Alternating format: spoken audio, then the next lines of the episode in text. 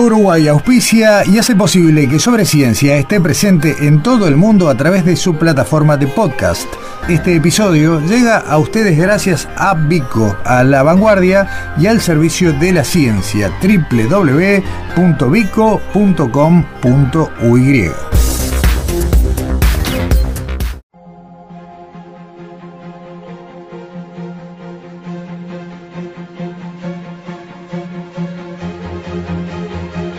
8M Ciencia.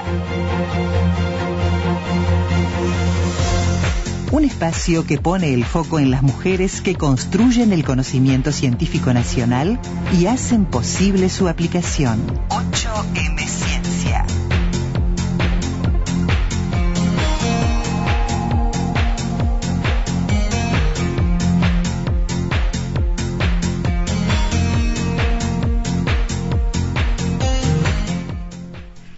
Un nuevo viernes aquí en Sobre Ciencia para dedicarnos a este ciclo que venimos emitiendo y que la verdad que encontramos cada día eh, más estímulo porque realmente vale la pena dedicar fijo de agenda un espacio para hablar de la actividad científica de las investigadoras de nuestro país y hoy vamos a desplazarnos al departamento de Rocha. Curiosamente es la segunda entrevista que vamos a hacer con investigadores del CURE esta semana, pero por temas bien diferentes. El día martes, ustedes recuerdan, estábamos hablando de eh, los cerritos de indios, hoy vamos a hablar de algo totalmente distinto, nos vamos de alguna manera a acercar a la costa, nos vamos a meter en el agua, incluso nos vamos a quedar en otros temas en la faja costera, pero sobre todo vamos a hablar de eh, la del rol o del desarrollo de la investigación desde el punto de vista de género. Le agradecemos muchísimo estos minutos a Carla Krug, eh, a quien ya presentamos hace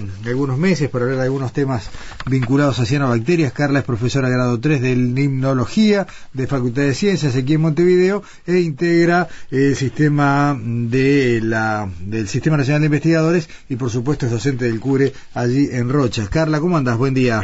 Buen día, ¿cómo estás? Bien, gracias por estos minutos. Eh, Carla, eh, voy a empezar por lo que se viene, porque dentro del numeroso material con el, con el que bueno nos has ilustrado, encontramos que el lunes que viene, dentro de muy poquitos días, están arrancando un curso de educación permanente, calidad de agua y salud, una aproximación desde la ecología. Algo que vos me decías surge de alguna manera eh, casi por inquietud de la gente. Ahí está, este, este mm, curso eh, surge como para eh, apoyar la, la, formación de, digamos, en, en, aspectos más específicos del agua a, a gente que trabaja en, eh, a técnicos, a guardavidas, guardaparques y a vecinos interesados y bueno, o a estudiantes, o docentes que, que trabajan o, o, están preocupados por el tema de la calidad del agua. Y en realidad surge específicamente este año porque, bueno, como estuvieron estos eventos de floraciones muy intensos, la gente quedó realmente sensibilizada y, y, quiere formarse y tener conocimiento de, del tema. Ni hablar que sí. Aparte, vos lo decías recién rápidamente, eh, tiene una orientación eh, no solo hacia el público en general, sino hacia gente que de una u otra manera tiene vínculo con el agua.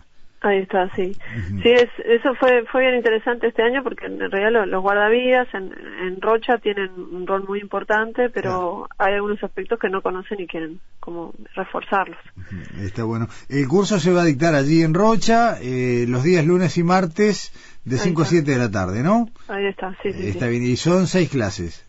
Ahí está. Son, es un mes y, y una semana. Está bien, excelente.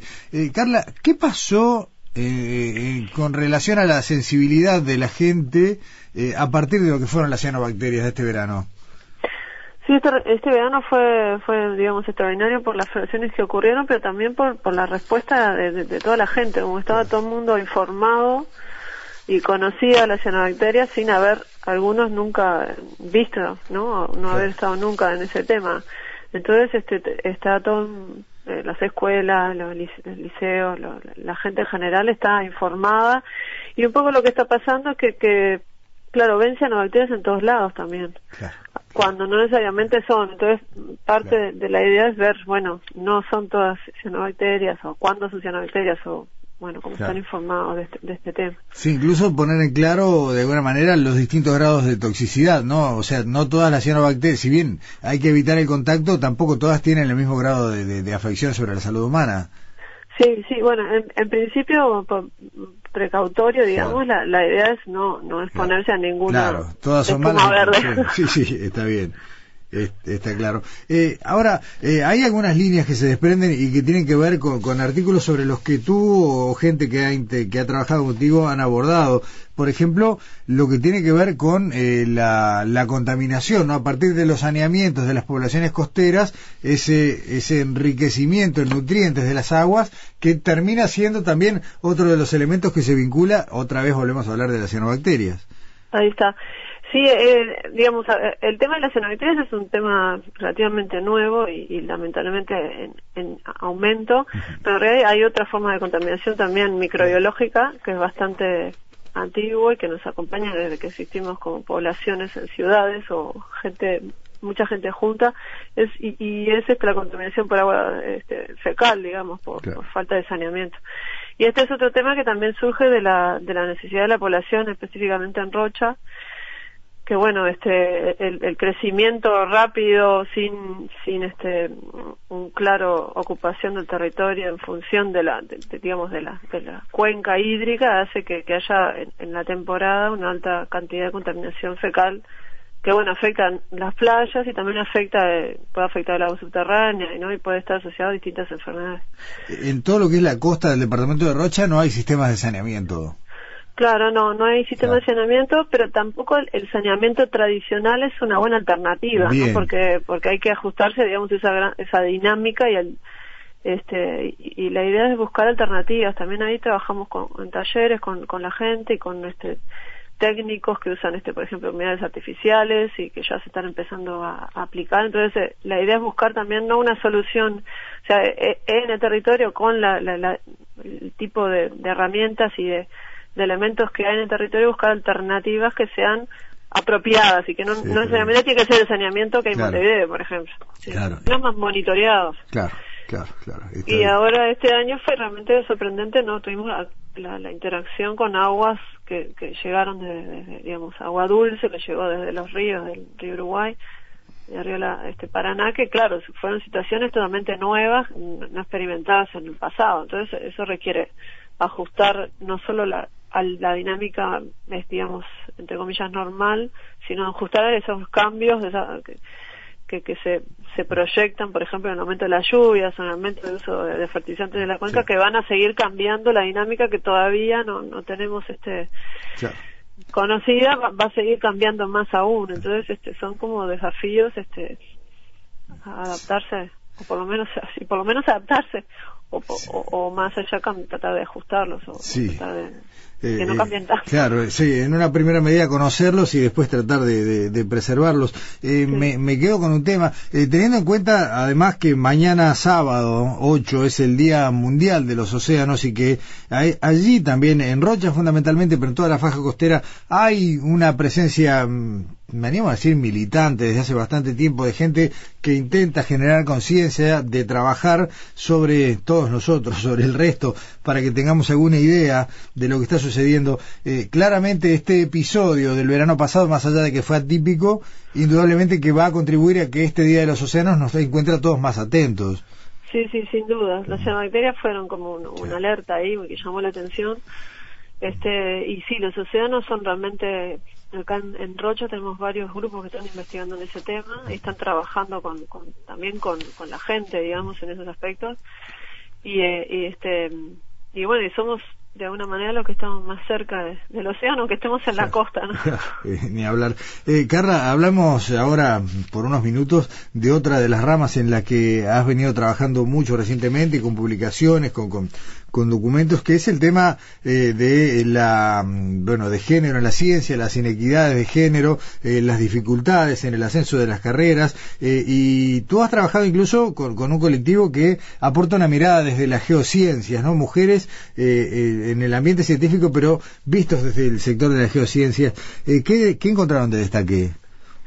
Bueno, realmente el, panorama es muy similar a, todo lo que he publicado internacionalmente en, en el tema de, de las mujeres o la brecha de género en, en temas de ciencias y tecnología, en particular los temas este, asociados a la geociencia, geología, geografía, son los que mayor brecha de género tienen en general. Y lo que encontramos es, este, digamos, muy similar a, lo que se ve en general en la universidad. E, e hicimos este análisis de datos de, de números y además hicimos encuestas. Lo que encontramos es que el número de estudiantes eh, recibidas y estudiantes es, mucho es mayor eh, o sea las mujeres en general hay mayor número de mujeres que se estudian y que se reciben o sea que egresan. Sin embargo cuando eh, entras al grupo de los investigadores ahí son más los hombres que las mujeres. Y además el, cuando va ascendiendo el grado de digamos eh, dentro de, de, geociencias pero también ocurre en otros grupos aumenta proporcionalmente los hombres sobre las mujeres ¿no? entonces es lo que se llama el efecto tijera que hay como un, frente entre pasar de ser estudiante recibido a ser este investigador y además eh, eh, eh aumentar de grado o llegar a, cargos de, ¿no? dirección que no no hay ninguno en geociencias en particular pero este, en general pasa lo mismo con todos los eh, investigadores. y otra cosa bien interesante es la percepción de eso, ¿no? Porque hicimos unas encuestas este, con todos los investigadores y cómo la percepción de eso lo ven fuera del grupo, ¿no? Entonces perciben que fuera de, geociencias hay un problema, pero cuando estás dentro del área con, con, digamos, con tus compañeros y compañeras, no lo percibís como un problema, realmente. O sea, eh, a la mirada país, decir, bueno, el resto del sistema eh, lo ven como un problema real, pero, pero no nos pasa a nosotros. Claro, ahí está, lo ven afuera del grupo, sí. Eh, ¿Cómo se trabaja para mm, para reducir esta diferencia? Porque una cosa es cuando vos decís, bueno, eh, pocas mujeres eh, emprenden el camino, si tuviéramos pocos estudiantes, uno podría pensar en políticas más, mm, digamos, más conocidas. Ahora, cuando vos lo que tenés es la traba, la carrera, es el techo de cristal, es el obstáculo extra, ¿cómo se trabaja? Y eh, eh, una de las primeras cosas es eso, visibilizar el problema, o sea, mostrar que realmente existe el problema con números. Este, o sea, realmente hay pocas mujeres a pesar de que las mujeres están igual o mejor formadas que los investigadores ¿no? en su nivel. Esa es la, primera etapa. Después la, la, segunda etapa o, al mismo tiempo es eh, tener herramientas específicas como el tema de los cupos o dar este el, liberar de de, este, evaluaciones durante el embarazo o dar espacios donde los niños puedan participar, por ejemplo, reuniones científicas que haya un espacio para que estén los niños. Pero sobre todo visibilizar el problema, porque después hay algunos aspectos un poco más este, este fuertes que son el, en el, en el día a día el, estereotipo o los microacosos que se le llama, que no son este acosos fuertísimos, pero sí son pequeñas cosas como no dejar hablar a la mujer y sí darle la palabra al hombre. Que también las, las mujeres los, los, tenemos como naturalizados de alguna manera, pero, y hay que hacer un esfuerzo por, por, por este, que no, no estén naturalizados y un esfuerzo por, por verlos y por tratar de evitarlos. Está, está bien. Estaba repasando dentro de la documentación que, que nos alcanzaste un dato que puede parecer anecdótico, pero que pinta la situación completa, ¿no? Lo que es el área de geociencias dentro del PDCIVA, del Programa de Desarrollo de las Ciencias Básicas, nunca tuvo una, una mujer a su, al frente. No, no, no. Eh, y claro, si es para, si es por síntoma, tenemos ahí uno, uno muy visible, ¿no? En definitiva, eh, si eh, seis de cada diez estudiantes son mujeres y, y en egresados el 76% son de género femenino, eh, cuesta pensar por qué nunca llegó o nunca fue elegida una mujer para comandar el, el, el, área dentro de PEDESIVA, ¿no? Sí, sí, hay una serie de, hipótesis, digamos, es un tema que se estudia a nivel internacional y, y realmente es eh, es un problema que hay que trabajarlo porque va más allá de la cantidad de estudiantes o de la de la formación que tengan las mujeres. Está bien. De todos modos, te voy a despedir con el dato que me parece eh, alienta un poco a seguir adelante, que es que dentro de lo que fueron las encuestas y estudios que ustedes hicieron, el 69% de quienes hablaron del tema entienden que hay que tomar acciones. Y esa es la, mitad, digamos, ese es el vaso medio lleno, si se quiere. Claro, e, es, es, bastante interesante analizar, porque, o sea, no reconocer que existe el problema, pero sí aceptar que, es bueno tomar acciones, ¿no? Es, es, realmente algo que hay que trabajarlo, este, hablarlo, digamos, y, visualizarlo, sí. Está bien, sí, y generar acciones de, de, lo que se llama discriminación positiva, ¿no? O, claro, generar a veces una infraestructura como como la, las guarderías, ¿no? Como como la que se anunció para Facultad de Ciencias aquí en Montevideo y, para eh, Facultad de Química, eh, son cosas imprescindibles en todos los niveles. Y, no solo es importante porque las mujeres también pueden aportar eh, conocimiento y ciencia, propiamente dicho, sino la forma de trabajo de las mujeres es diferente a la forma de los hombres.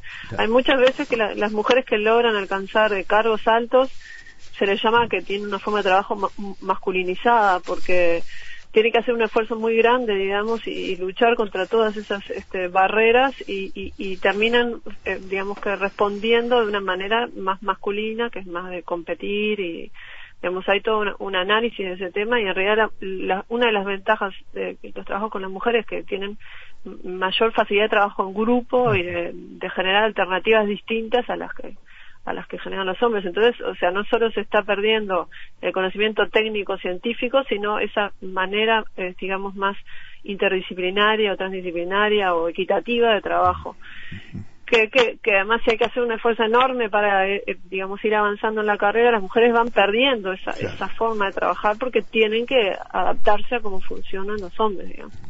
clarísimo. Carla Kruk, eh, profesora Carla Kruk, investigadora del Centro Universitario de la Región Este en Rocha, también de Facultad de Ciencias. Muchas gracias por hoy, la seguimos. Bueno, muchas gracias a ti. Hasta pronto. A las órdenes. Gracias.